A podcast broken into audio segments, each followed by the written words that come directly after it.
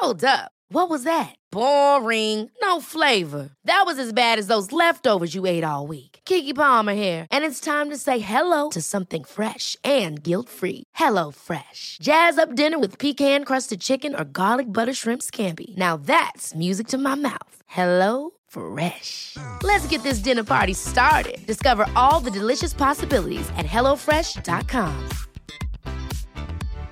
One size fits all seems like a good idea for clothes until you try them on. Same goes for healthcare. That's why United Healthcare offers flexible, budget friendly coverage for medical, vision, dental, and more. Learn more at uh1.com. Hey, it's Ryan Reynolds, and I'm here with Keith, co star of my upcoming film, If, only in theaters, May 17th. Do you want to tell people the big news? All right, I'll do it. Sign up now and you'll get unlimited for $15 a month in six months of Paramount Plus Essential Plan on us. Mintmobile.com slash switch. Upfront payment of $45 equivalent to $15 per month. Unlimited over 40 gigabytes per month. Face lower speeds. Videos at 480p. Active Mint customers by 531.24 get six months of Paramount Plus Essential Plan. Auto renews after six months. Offer ends May 31st, 2024. Separate Paramount Plus registration required. Terms and conditions apply if rated PG. Hola, ¿cómo estás? Primero que nada, gracias por escuchar este podcast. Mi nombre es Oscar Cervantes, soy médico y mi objetivo es poder brindarte información para el Nacional de Residencias Médicas y también para ayudarte en tu formación como médico general. Esto lo hacemos gracias a el conocimiento que hemos adquirido y también gracias a los médicos que nos ayudan para poder ayudarte a ti, médicos e invitados especiales dentro del podcast, que te van a estar ayudando y orientando día con día en donde quiera que estés y en donde quiera que te encuentres. Espero que estés muy bien que disfrutes este podcast, que lo compartas, no lo olvides. Sigue estudiando y sigue comiéndote al enarma.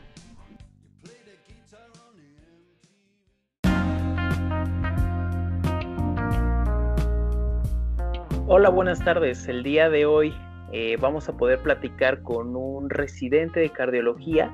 Él está en el Instituto Nacional de Cardiología y nos va a estar aportando información importante sobre los fármacos que se pueden utilizar o que se utilizan principalmente en, la cardiología. Vamos a hablar de tres fármacos de manera principal, bueno, de tres tipos o tres familias en donde eh, vamos a estar abordando diferentes enfermedades. Él es el doctor Juan Miguel Guerrero Hernández, es eh, residente de cardiología y pues hoy nos va a estar apoyando en esto. Doctor, ¿cómo está? Buenas tardes. Hola, buenas tardes. Bien, bien. ¿Y tú? ¿Cómo estás? Muy bien, gracias, Doc. Gracias por aceptar la invitación, gracias por eh, los minutos de su tiempo. Este, antes que nada, antes de empezar a abordar los temas, no sé si nos pudiera ayudar con, obviamente hay muchísimos consejos para el ENARM, ¿no? Eh, tanto académicos, tanto de no saturarse, para controlar la ansiedad, el día del examen, no sé. Pero algún consejo que considere importante antes de presentar el examen o para la preparación de este examen. Pues yo lo que te puedo compartir es cómo yo le hice, ¿no? Para, para pasar el examen. Eh, básicamente, y siempre lo he aplicado en todos los exámenes que he hecho, es hacer la regla de tres, ¿no? Cada tema eh, tres veces. Leerlo tres veces. Por ejemplo, yo compré los libros del CTO y cada libro lo leí tres veces. Y ya con eso eh, me compré al final un, simulador y el simulador te prepara muy bien. Y con eso, básicamente el día previo al examen, o sea, todos dicen que el día previo al examen no leas, no estudies ni nada, ¿verdad? Pero la verdad es que yo sí, hasta el día anterior del examen todavía le seguía dando. Eh, nada más sí yo creo que ahí lo que, lo que sí podría darles muy buen consejo es dormir y comer bien para el examen, porque sí, sí hay veces que te gana la ansiedad y no duermes bien, etcétera, y sí hay que procurar estar en un ambiente tranquilo. Claro, sí, es, es bien importante no estar bien nutrido, bien dormido antes de, de, ir al examen, antes de la guerra. Este, y vamos a, a empezar entonces con, con la farmacología. Eh, obviamente, eh, farmacología en, cardiología es un mundo, es un mar prácticamente. Pero vamos a empezar eh, con los fármacos antihipertensivos. ¿Cuáles de estos puede considerar usted que son los más importantes uno. Y dos, obviamente, ¿cómo podemos iniciar un tratamiento para un paciente hipertenso? Y dentro de estos fármacos, ¿cuáles pueden ser los aspectos fundamentales que pueden ser más preguntados ¿no? en cuanto a mecanismos, eh, biodisponibilidad y todo eso de farmacología? Ok, bueno, de los antihipertensivos, los más importantes, o más bien yo creo que los de uso más común, son los inhibidores de la enzima convertidora de angiotensina y los este, antagonistas de los receptores de angiotensina 2, ¿no? que son los IEC y los ARA2. Son los más ampliamente utilizados y los que también cuentan con mayor evidencia en impacto de mortalidad y desenlaces cardiovasculares mayores. Han salido diversas guías de hipertensión donde se han generado diferentes posturas por las diferentes sociedades de cardiología de cuáles son tus metas y cómo utilizarlos. Ahora, eh, yo creo que, como tú me preguntas, o sea, ¿cuál es el abordaje que debes de hacerle al paciente? Lo más importante es hacer un abordaje de riesgo cardiovascular. De hecho, desde el 2017 de las guías este, del Colegio Americano de Cardiología ya estaban empezando a hacer tu riesgo cardiovascular y te decían, si tienes este porcentaje de riesgo cardiovascular, tu paciente necesita iniciar tratamiento hipertensivo. Si no tienes este porcentaje, debes de iniciar nada más con tratamiento de cambios del estilo de vida y eso. Las guías de la Sociedad Europea de Cardiología también te dicen que revises el, riesgo cardiovascular. Y en este año, de hecho el mes pasado, acaban de salir las guías de la Sociedad este, Internacional de Hipertensión, que son las más nuevas ahorita, que básicamente está redundando en que hagas un buen abordaje de riesgo cardiovascular. Por lo tanto, no es lo mismo que tengas un paciente que tenga solamente diabetes y que tenga obesidad, a un paciente que tenga diabetes, obesidad, que fume, eh, etcétera, etcétera, ¿no? O que ya haya tenido un antecedente de, cardiovascular como un infarto o que tenga enfermedad coronaria.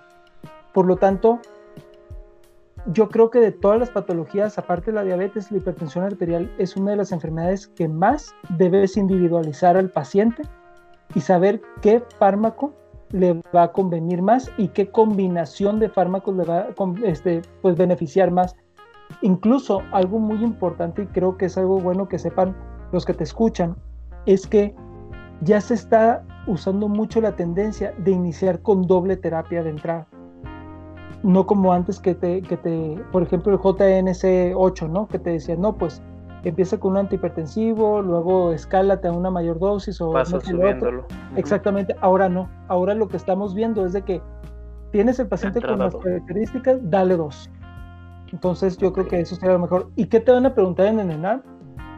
Pues mira, honestamente, pues ya tengo rato que lo hice, ¿no? Ya tengo como seis años que lo hice y no me acuerdo muy bien, pero yo creo que lo que más se van a enfocar en el ENAN, más allá de biodisponibilidad y eso, te van a decir qué fármaco es el que más le conviene a qué paciente. Por ejemplo, si es un paciente con diabetes, etcétera, y que sea hipertenso con obesidad, te van a recomendar que utilices un IECA. Te van a poner, no, pues ¿cuál es el que más te recomendamos? No, pues el lisinopril, por ejemplo. ¿Por qué? Porque sabemos que beneficia a los pacientes diabéticos, que te baja la proteinuria en pacientes que puedan tener nefropatía diabética. Entonces, todo eso tienes que meter a la hora de que te vayan a preguntar. Específico. Vamos, no sé si le parece, si le damos un, un pequeño repaso a los grupos, por ejemplo, los IECA, que son, para qué sirven, y en quién se recomiendan, los ARA2 y posterior a estos calcioantagonistas y medicamentos. Entonces, no sé si nos pudiera ayudar primero de entrada con los IECA. Eh, como tal, alguna generalidad y en quiénes se recomiendan eh, hablando de hipertensión. Ok, los IECA son, como su nombre lo dice, son los inhibidores de la enzima convertidora de angiotensina y hoy por hoy son los medicamentos más estudiados en cuestión de hipertensión. Hablando solamente de ello.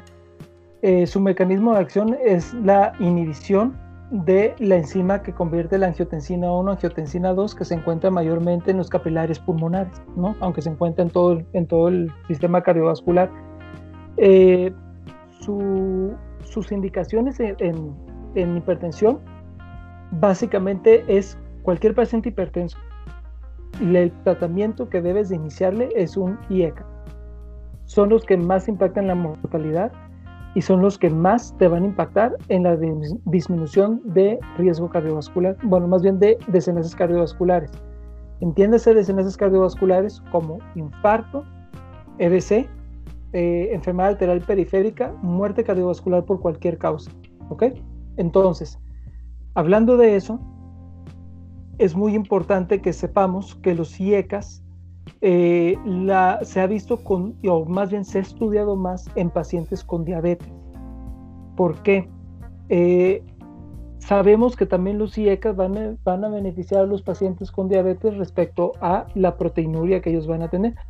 Te lo estoy diciendo de una manera muy aterrizada, no muy redundante, porque son cuestiones prácticas.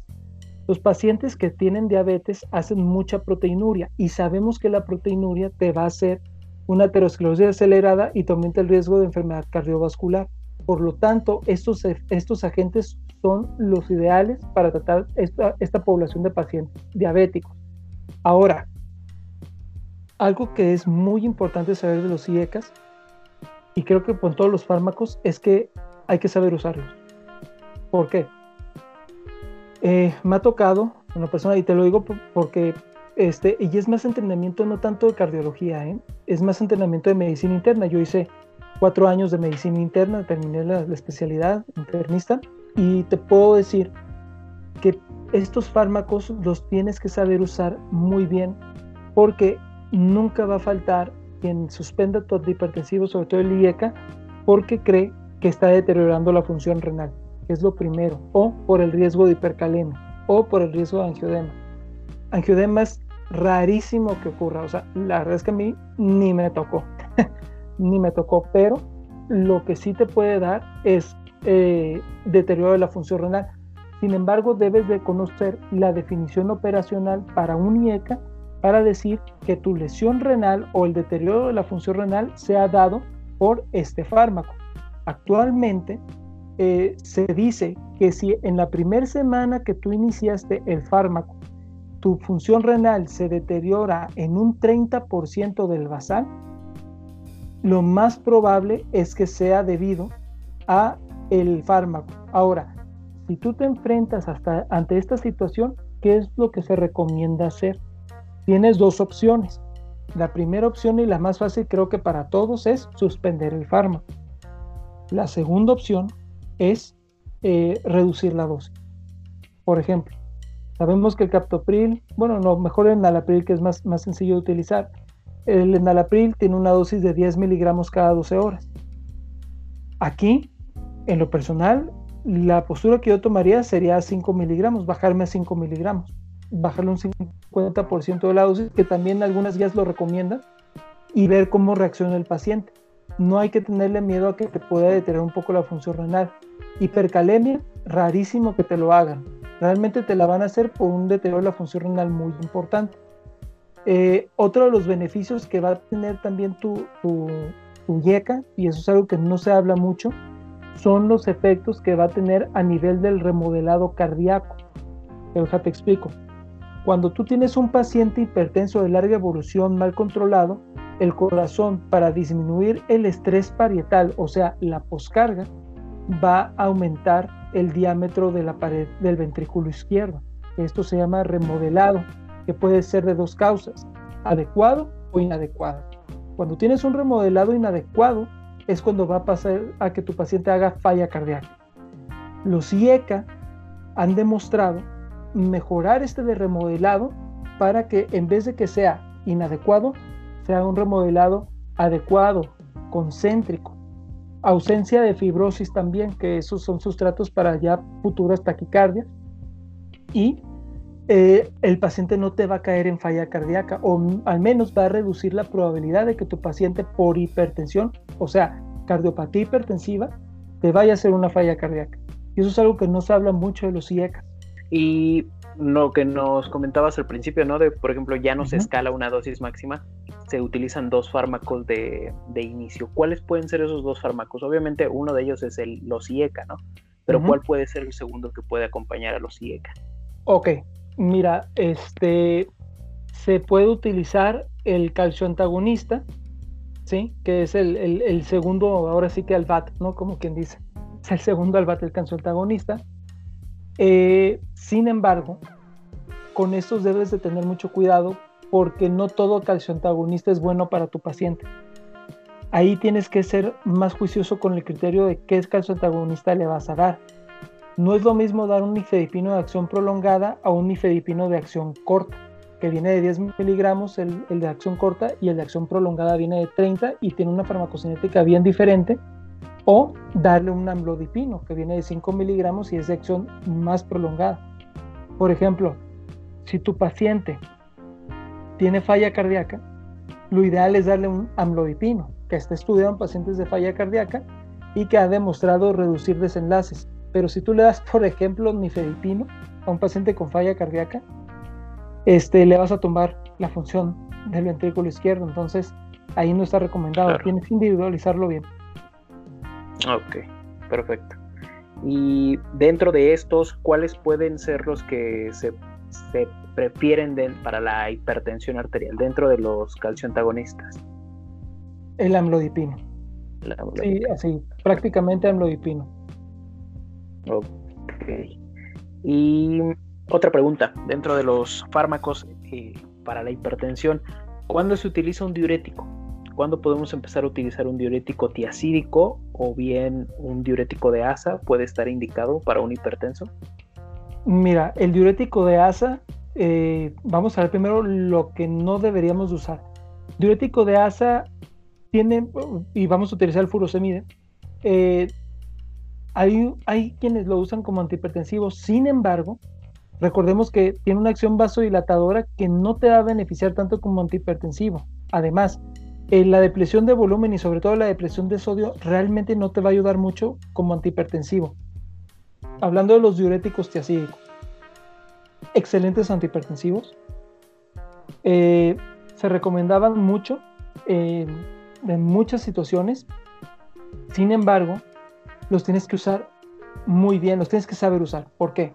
Un diurético tiacídico es muy frecuente y te lo digo ahora sí como que compartiéndote mi experiencia eh, es frecuente que te hagan hiponatremia. ¿sí? Y por ejemplo también eh, te aumentan el ácido úrico, eh, te aumentan la glucosa. Es un paciente diabético como que no sería lo más indicado iniciar un diurético tiacídico, aunque antes se creía que sí se beneficiaban mucho de los diuréticos tiacídicos e incluso te recomendaban que utilizaras un, diurético tiacídico en combinación con IECA. Ahora, eh, el diurético tiacídico, una de las desventajas que tú te vas a encontrar, y de hecho les recomiendo a quienes estén escuchando, eh, utilizar el, libro El Opia, el Opia de fármacos cardiovasculares, que es el libro que nosotros utilizamos en el Instituto Nacional de Cardiología como libro de texto para farmacología, este, porque ahí nos, como que te abren los ojos, ¿no? ¿Por qué? Porque las dosis que tú te vas a encontrar de hidroclorotiazida, por ejemplo, va a ser de 25 miligramos, ¿no? Pero la, dosis, la dosis efectiva que realmente se ha demostrado impactar en la presión arterial es de 12.5. Entonces, si tú te pasas de esa dosis, nada más le vas a estar dando más ácido úrico, más sobrepeso, más glucosa a tu paciente, más hiponatremia. Y esas son las presentaciones comerciales que te vas a topar. Entonces, sí te lo recomendaría, pero no en pacientes que tengan síndrome metabólico ni tuvieran diabetes. Y diuréticos de asa, para presión alta, para hipertensión, no. Ok, perfecto. Eh, ¿Algún otro fármaco que considere importante dentro de la hipertensión y que pueda tener como algún truco, alguna clave que vaya rumbo al examen de residencias? Mm, yo creo. Yo creo que es pironolactona. Ok. Que se utilizaría como que principalmente que sería el, inhibidor de, del mineralocorticoide que se utilizaría así. Es, el nombre correcto es antagonista de los receptores de mineralocorticoides. Ahora, ¿por qué? Y ese es uno que tiene maña.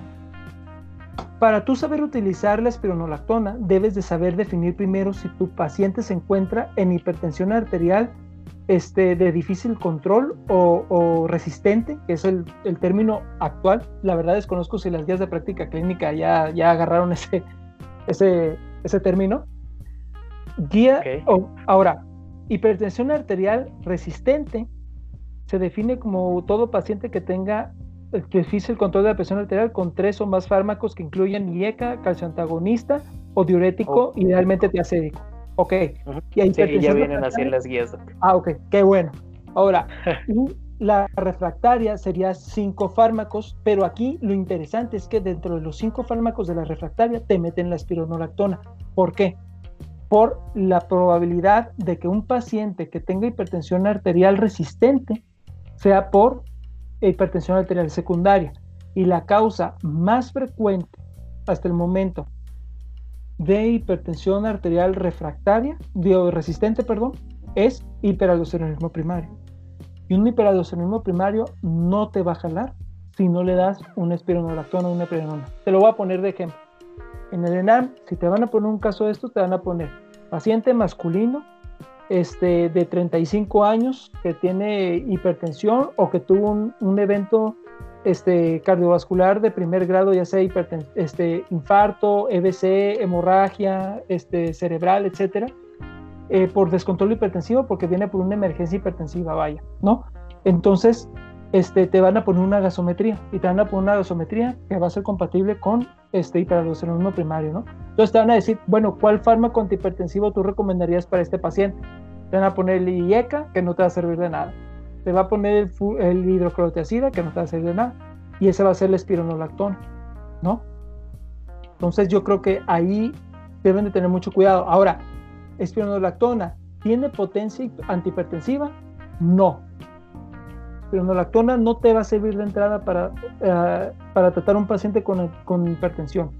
Te va a servir única y exclusivamente en hiperaldosteronismo primario porque el problema es hormonal, no por otra causa. Entonces, no está bien o es punto de mala práctica que tú inicies un tratamiento o que metas como tercer fármaco a espironolactona. ¿Me explico? Yo te diría, abórdate primero con IECA, con calcio antagonista y tiacídico. Y ahora otra cosa nada más para terminar. Beta bloqueador no tiene papel en eh, como antihipertensivo. Únicamente la familia de los de tercera generación, como el nebivolol y el carvedilol, tienen cierto efecto antihipertensivo porque son vasodilatadores, ¿va? Pero hoy por hoy no se tienen considerados como tratamientos de primera, ni segunda, ni tercera línea, ¿va? Y bueno, cambiando un poquito de tema y siguiendo dentro de los fármacos de cardio, no sé si nos pudiera hablar un poquito de los fibratos y de las estatinas. Claro que sí. ¿Cuándo se puede utilizar un fibrato y cuándo se debe de utilizar una estatina? Ok. Para los que te están escuchando, eh, para saber utilizarlos, yo te recomiendo dos guías. La primera es la guía del Colegio de, Endocrinólogos Clínicos, este Colegio Americano de Endocrinólogos Clínicos, que salió en el 2017. Eh, en cardiología vamos a tener muchas guías, pero la mejor guía va a ser la del Colegio Americano de Endocrinólogos Clínicos. La otra guía más, más frecuentemente utilizada es la del 2018 del Colegio Americano de Cardiología de la Sociedad Americana del Corazón. Ahora, ¿cuándo utilizar un fibrato? Malamente vemos hipertrigliceridemia y le soltamos un fibrato. Y esto no es lo adecuado. Cuando tú tienes dislipidemia, tienes que caracterizarla primero si es pura o mixta. Pura, si tienes este, hipercolesterolemia, dices primero LDL, que es lo que vas, vas a buscar básicamente, e hipertrigliceridemia este, como mixta, porque siempre lo va a acompañar en los mexicanos hay más hipertrigliceridemia que, que hipercolesterolemia por el LDL. Ahora, el fibrato únicamente lo vas a utilizar cuando después de tres meses de dar una estatina a tu paciente, a pesar de que tenga hipertrigliceridemia, aislada, le das una estatina y no te jala, no mejora, te puedes brincar a darle un fibrato. ¿Ok? Hay algunos guías que recomiendan darle un, trial, ¿no? De tres a seis meses de fibrato y luego ya te bajas, etcétera. La verdad, este, yo te recomendaría que utilizaras tres meses de fibrato y utilizarlo lo menos posible, porque realmente no tiene tanta potencia para bajar los triglicéridos. Lo que yo te recomendaría es utilizar una estatina. Me preguntarías, ¿cuál? Eh, ¿Atorvastatina o rosuvastatina? La verdad es que no te salgas de ahí. Simvastatina puede ser una opción también, pero no está tan estudiada para eso.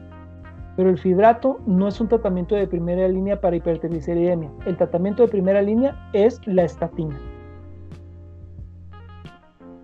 Ok, perfecto. Entonces, ¿se recomienda más atorva o pravastatina? Eh, atorvastatina. Pravastatina, la verdad es que tiene bajísima, bajísima potencia. Recuerda, tus estatinas de alta intensidad van a ser atorvastatina y rosuvastatina. Perfecto. Y pues esto pues va, eh, vamos a estar controlando específicamente la LDL, ¿correcto? ¿Y algún efecto como tal adverso que pudiera tener una estatina? Ok, mira, es algo bien curioso. Todos te dicen el efecto del dolor de las mialgias, ¿no? Y rhabdomiólisis, que es al que todos le, tienen mucho respeto. O lesión hepática aguda. Rarísimo. Rarísimo. Y hay un trabajo muy interesante que salió hace tres años de una investigadora japonesa de la Universidad de San Diego, en la cual este, se dieron cuenta que los pacientes que tú les dabas, porque allá en Estados Unidos lo manejan mucho, de hablar con el paciente y tener una decisión consensuada, porque si no se meten en una bronca legal. Este, y veían que los pacientes que les decían los efectos adversos de la estatina, dícese las mialgias, rabdomiólisis, presentaban más estos síntomas que los que no les decían nada. Entonces nació un concepto que se llama nocivo, que es como placebo, nocivo, pero por nocivo de nocicepción, de los pacientes les dolía porque tú les decías que les iba a doler o que les podía doler. Entonces realmente se está reconsiderando si las estatinas realmente este, generan este efecto adverso. Otro efecto adverso es la lesión hepática. Es raro, pero puede ocurrir. Eh, no hay una guía como tal que te diga, ¿sabes qué?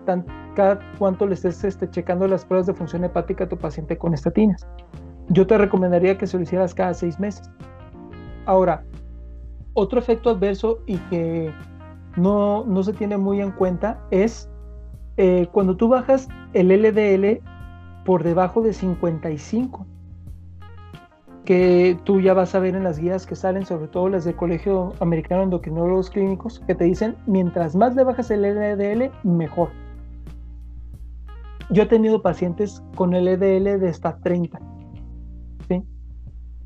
Y muchos tienen miedo porque dicen, no, es que el colesterol necesita este, eh, pues formar parte de las membranas celulares y el paciente se va a morir si no, si no tiene colesterol, ¿no? Pues no eh, pero lo que sí se ha visto es que los pacientes que tienen menor LDL por debajo del 55 están más propensos a padecer EBC hemorrágico, dice hemorragia cerebral intraparenquimatosa. También otra situación que se ha visto y que no se habla mucho es que se han visto más relacionadas en generar diabetes de nuevo en pacientes femeninos mayores de 60 años. Entonces, de todas maneras, eh, el que tenga esta probabilidad de tener un efecto adverso que es raro, no, no supera el beneficio de la estatina, por ejemplo, a una señora de 65 años que le tengas que iniciar estatina porque tiene riesgo cardiovascular, pero dices, no, pues le puede dar diabetes si no tiene diabetes.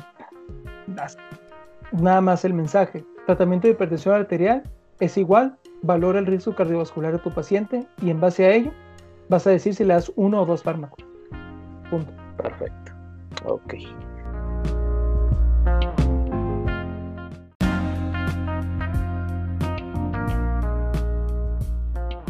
Y bueno, entrando un poquito a los fármacos antiarrítmicos. Pues sabemos que los fármacos antiarrítmicos son muchísimos.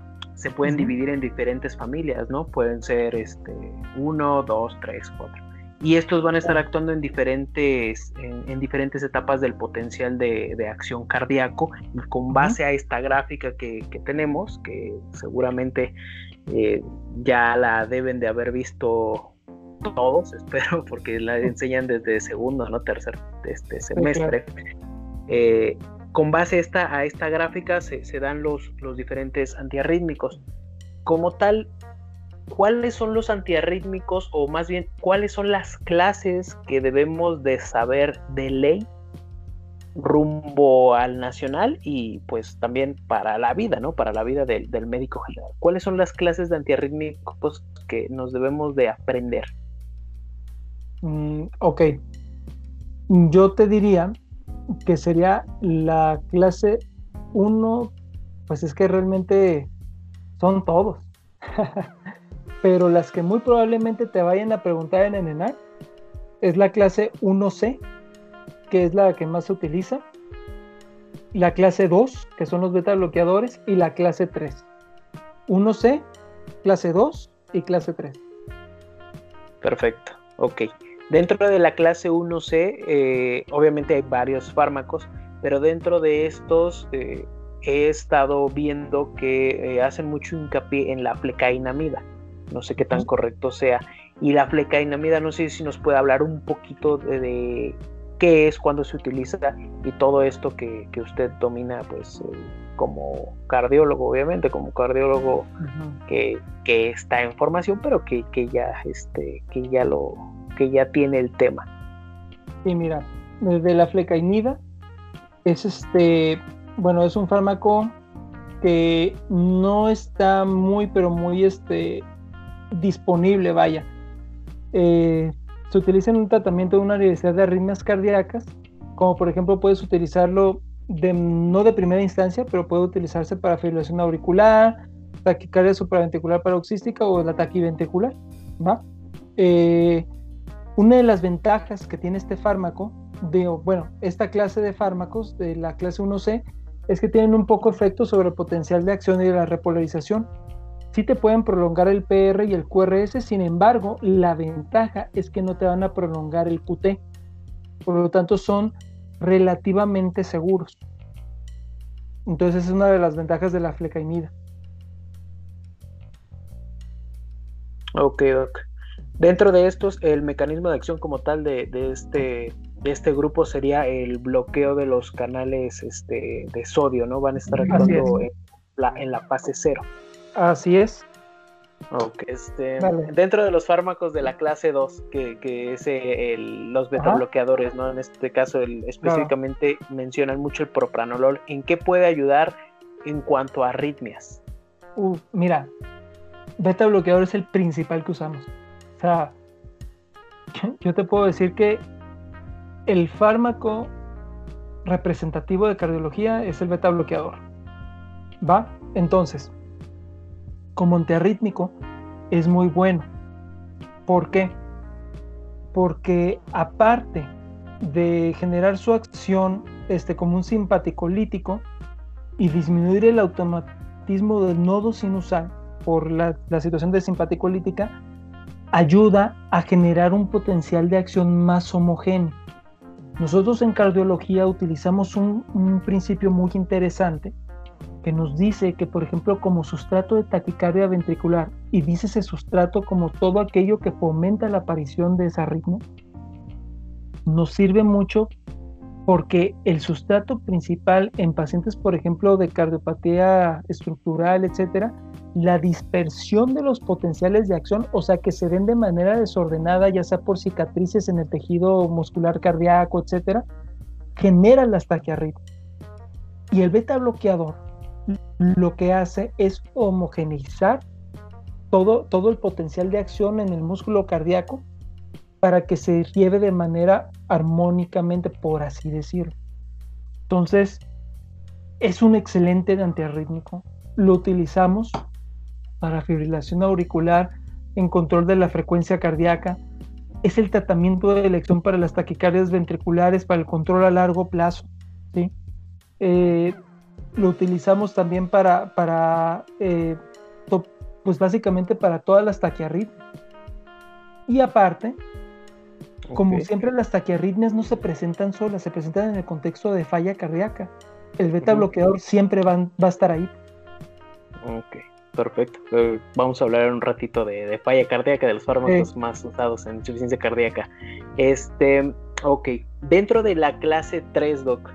Claro hacen mucho hincapié en la miodarona, pero la miodarona ¿cuándo se puede utilizar y como tal? ¿Cuándo, en, qué clase de, arritmia está o en qué tipo de arritmia más bien está indicada amiodarona? Mira, ese concepto que todos utilizamos alguna vez de que cuando la arritmia se pone muy fregona, sí, ¿no? Porque cuando el lenguaje, el lenguaje sano, ¿no? Cuando la arritmia se pone muy fregona, da la amiodarona, como tú bien lo dices.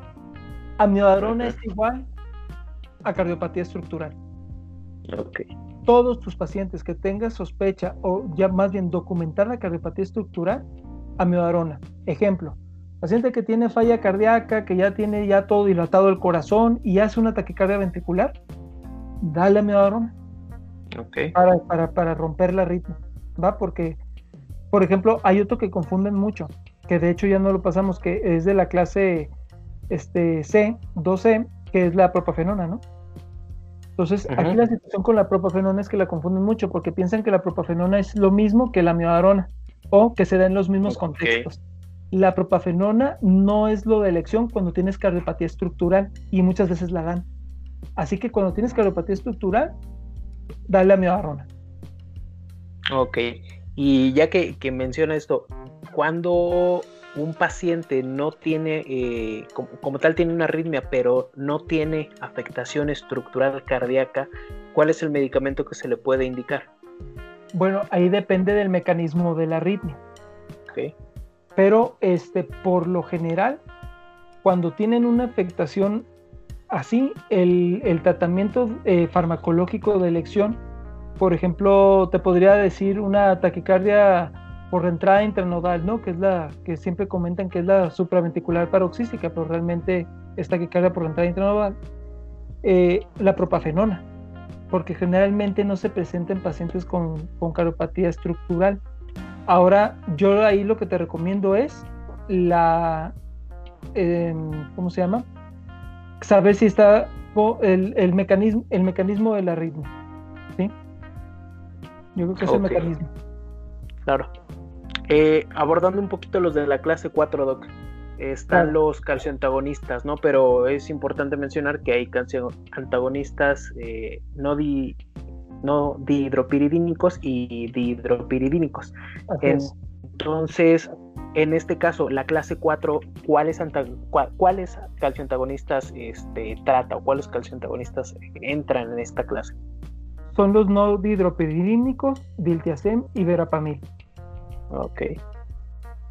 Muy bien. ¿Y cuándo pudiéramos utilizar estos medicamentos? Ok. Eh, pues por lo general funcionan muy bien. No son los de primera elección. ¿De acuerdo? Sin embargo, son muy efectivos. Tienen mucho efecto adverso, sobre todo en pacientes que tienen falla cardíaca. Es difícil tocar una taquiarritmia eh, sin hablar de falla cardíaca. Sin embargo, algo que, que yo creo que hay que puntualizar mucho es el uso de verapamil en pacientes con taquicardia ventricular. Pacientes que tengan taquicardia ventricular y que les des verapamil, puedes tumbarles más el gasto cardíaco y perpetuar más la arritmia y convertirla en una taquicardia ventricular incesante. En ese contexto no está recomendado utilizar un verapamil, hay que tener mucho cuidado. Claro, perfecto. Y bueno, eh, hablando ya como lo, decía anteriormente, ¿no? De la insuficiencia cardíaca, eh, obviamente pues ya es una lesión estructural eh, del corazón, es una afección crónica en la mayoría de los casos, aunque también se puede presentar como aguda, como ya conocemos, pero ¿cuáles medicamentos son los que se indican? Obviamente se tiene que individualizar, como usted mencionaba hace rato con la hipertensión, ¿no? ¿Cuáles son los medicamentos más utilizados en la insuficiencia cardíaca y antes de que nos pueda mencionar esto, le quiero preguntar sobre la digoxina. ¿Qué tanto se utiliza la digoxina y qué, qué utilidad tiene como tal en la insuficiencia cardíaca? Ok, vamos con la digoxina. Excelente fármaco, es un, caballito de batalla en el instituto. El doctor Guadalajara lo defiende a capa, y, espada. Sí, o sea, duro. Y a mí me gustó mucho porque precisamente lo que dice tiene mucha razón. Los estudios de digoxina se hicieron en pacientes que no tenían una fracción de expulsión tan disminuida, que no, o sea, que no estaban tan graves de manera general. Pero lo que hemos visto es que en los pacientes que tienen FEBI reducida, que tienen una FEBI más por debajo del 35%, ellos sí se benefician más. Pero ya separaron los estudios de digoxina porque obviamente pues es un medicamento que, que ahora sí ya está como, como tachado de que no sirve, ¿no? Pero es buenísima lo usamos mucho y también tiene mucha utilidad, aparte de falla cardíaca, en controlar la frecuencia en pacientes con taquiarritmias, sobre todo en fibrilación auricular ya permanente, lo utilizamos mucho, es lo primero que le damos al paciente. 0.5 gramos de digoxina intravenosa y con eso jala muy bien. Perfecto. Oiga, y de esta famosa, digamos, eh, efecto adverso que es la intoxicación digitálica, cuándo, se da una intoxicación digitálica y cómo lo podemos encontrar de manera principal. Mm, la intoxicación digitálica es complicada porque eh, hay un, umbral muy pequeño entre niveles farmacológicos o terapéuticos y niveles tóxicos, ¿no? Entonces, la, la sospecha que podemos tener de intoxicación digitálica sobre todo se da por radiarritmias el paciente se te va a bloquear. Te puede hacer un bloqueo auriculoventricular, te puede hacer un bloqueo sinoauricular, ¿sí? Pero generalmente se, se, se, genera por bradiarritmias. Y una morfología que vas a encontrar más frecuentemente en el electro es la famosa cubeta digital, ¿no? Entonces, pero no es algo muy frecuente, a menos de que le des a un paciente con falla renal, le des dosis así muy grandes de digoxina, ¿no? Pero no es lo más frecuente. Claro. Muy bien. Oiga, y bueno, ya este, entrando un poquito a como tal, eh, cómo empieza o cómo, cómo se inicia el tratamiento para, en este caso, una insuficiencia cardíaca. Eh, no sé si, si, vamos a tomar eh, un poco lo de las guías europeas o no sé si le gustaría abordarlo de alguna otra manera. No, pero podemos tomar como las guías europeas, que realmente es lo que, lo que utilizamos nosotros, ¿no? Ok, ok, muy bien. Bueno, en cuanto al tratamiento de la insuficiencia cardíaca, Doc, y eh, basándonos en, las, en, la, en el algoritmo que manejan o que presentan las guías europeas, ¿cómo podemos empezar a abordarlo? ¿Cuál serían o cómo indicarían el primer medicamento que se le debe de dar a un paciente con insuficiencia cardíaca que se le está descubriendo? Ok, eh, primero lo, que debes de hacer es saber cuál es el estado basal de tu paciente. Número uno, cardiovascular. Cardiovascular, ¿está congestivo, está descompensado o no está descompensado? Si tu paciente está descompensado, tienes que irte con el algoritmo de insuficiencia cardíaca aguda. Si está compensado, que es, creo que es lo que estamos tocando ahorita, eh, debes iniciar por un IECA y un beta bloqueador. ¿De acuerdo? Ok. Esto hablando primero sabiendo que el paciente está con una FEBI reducida. Si tu paciente tiene falla cardíaca con una FEBI preservada, eh, que es mayor a 40% realmente, porque zona gris y luego FEBI preservada 50%, eh, ya ahí es otro tratamiento. Pero en los pacientes con FEBI reducida, debes de iniciar con IECA y beta bloqueador. Si está asintomático, darle un diurético, ¿no? mencionan, bueno, en, la parte lateral ¿no? del algoritmo, mencionan que el diurético se puede utilizar en cualquier eh, fase, en cualquier eh, etapa del tratamiento. Así es. Y en cuanto al, al beta bloqueador, en caso de que mencionan también que si la BEFI sigue siendo baja, me parece que mejoró a 35-40%, ¿cuál sería el siguiente paso a, a realizar? Ah, mira, el beta bloqueador lo vas a ajustar con la frecuencia cardíaca. Si tu paciente tiene una frecuencia cardíaca mayor o igual a 70 latidos por minuto, hay que llegar primero, hay que, tienes que hacerte esta pregunta. ¿Tu beta bloqueador está a dosis óptimas o no está a dosis óptima? ¿Sí? Un concepto muy importante en insuficiencia cardíaca son las dosis. Tú debes de ir escalando las dosis de tu tratamiento hasta la dosis Mm, óptima o dosis máxima para falla cardíaca. Entonces tú cada vez como médico general, y esto a todos los que te están escuchando, realmente les digo, o sea, falla cardíaca la pueden empezar a manejar ustedes. O sea, no hay ningún problema, nada más que debes de ir aumentando la dosis cada vez que tu paciente te va visitando, máxima dosis tolerada. Entonces, si tú me dijeras, no, pues ¿cómo le hago con el beta bloqueador? ¿Cuándo cambio de tratamiento? Primero, la primera pregunta es, ok, ¿qué dosis tengo? ¿Puedo subirle la dosis? Le subo la dosis si no estoy en meta. ¿Cuál es mi meta? 70 latidos por minuto. Ahora, me preguntas si en cuyo caso ya estoy con dosis máxima no estoy llegando a meta de tratamiento, es decir, la frecuencia cardíaca mayor o igual, menor igual, menor a 70 latidos por minuto, te puedes brincar a otro fármaco que en estos casos se utiliza la ibabradina, que es un fármaco que ha demostrado mejorar y disminuir la frecuencia cardíaca sin bajarte la contractibilidad cardíaca, es decir, no es inotrópico negativo, pero sí es cronotrópico negativo. Entonces, la, opción es esa, irte a ibabradina siempre y cuando fracasó tu tratamiento beta bloqueador. Ok, perfecto. En este caso, ¿cuándo utilizaríamos la espironolactona? Ok, y es algo bien interesante porque espironolactona tiene bastantes, este, como que está muy ambiguo. Hay quienes lo usan Cualquier paciente que tenga fe reducida lo usa en espironolactona independientemente de qué. Pero aquí vamos a hablar de niveles de evidencia.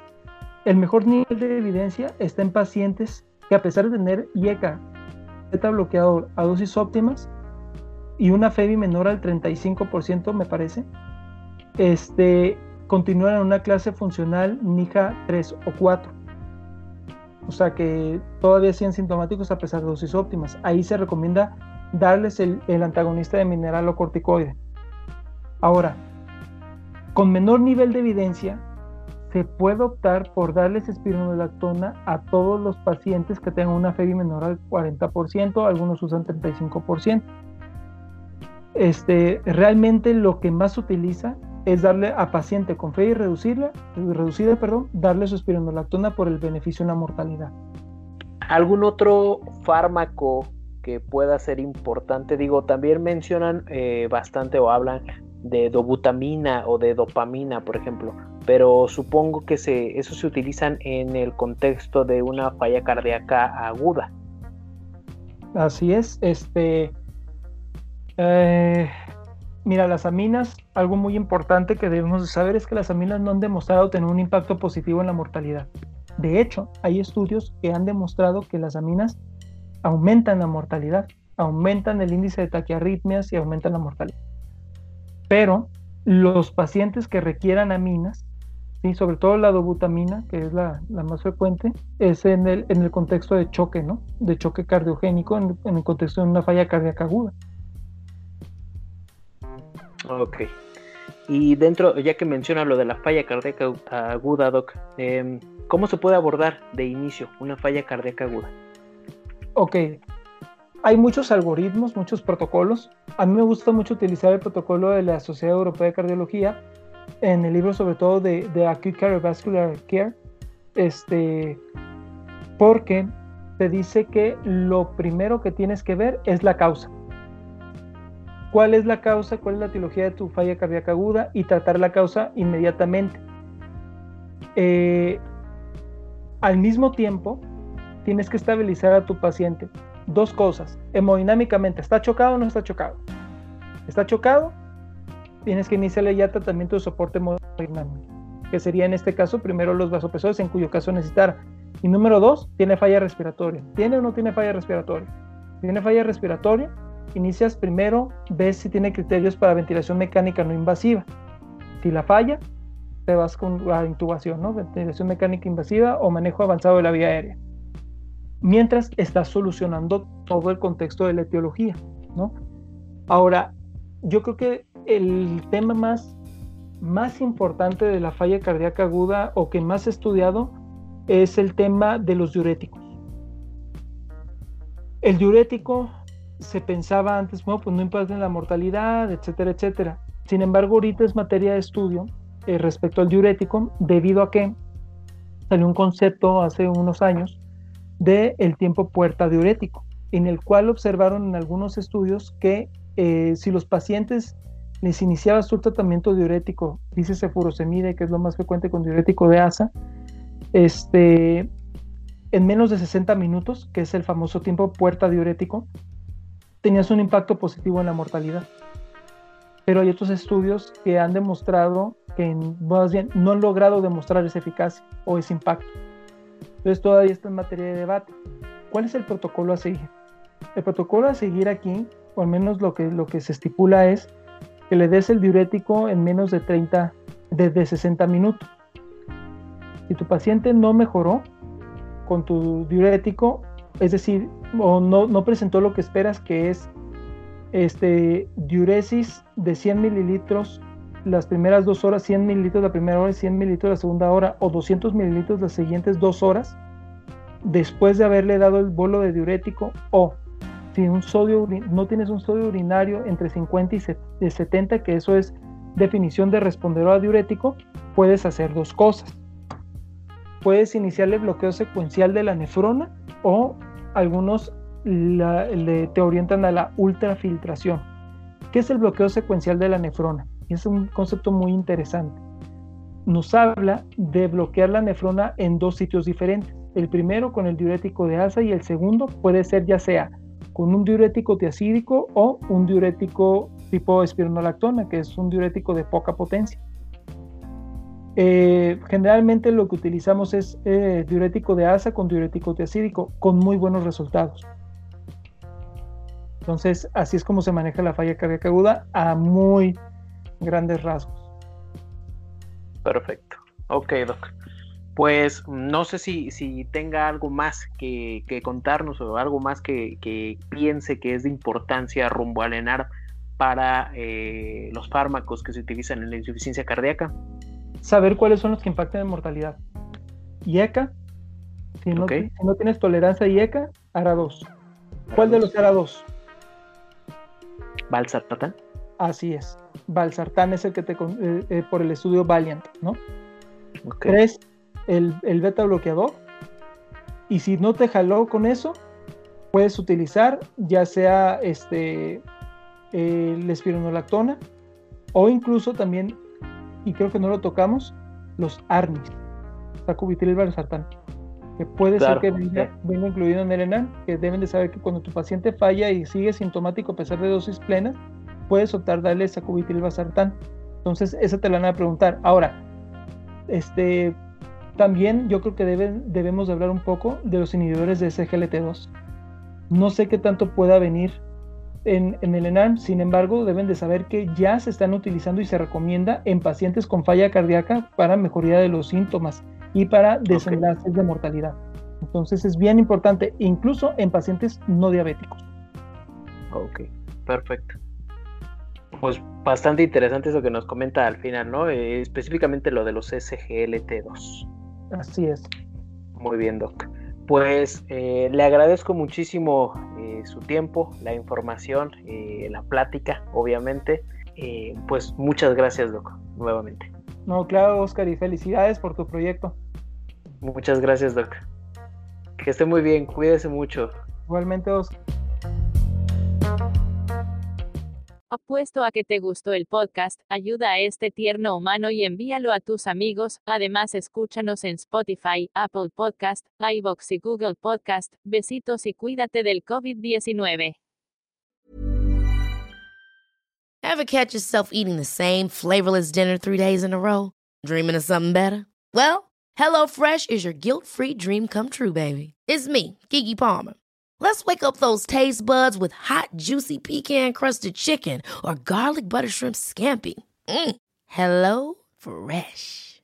Stop dreaming of all the delicious possibilities and dig in at HelloFresh.com. Let's get this dinner party started.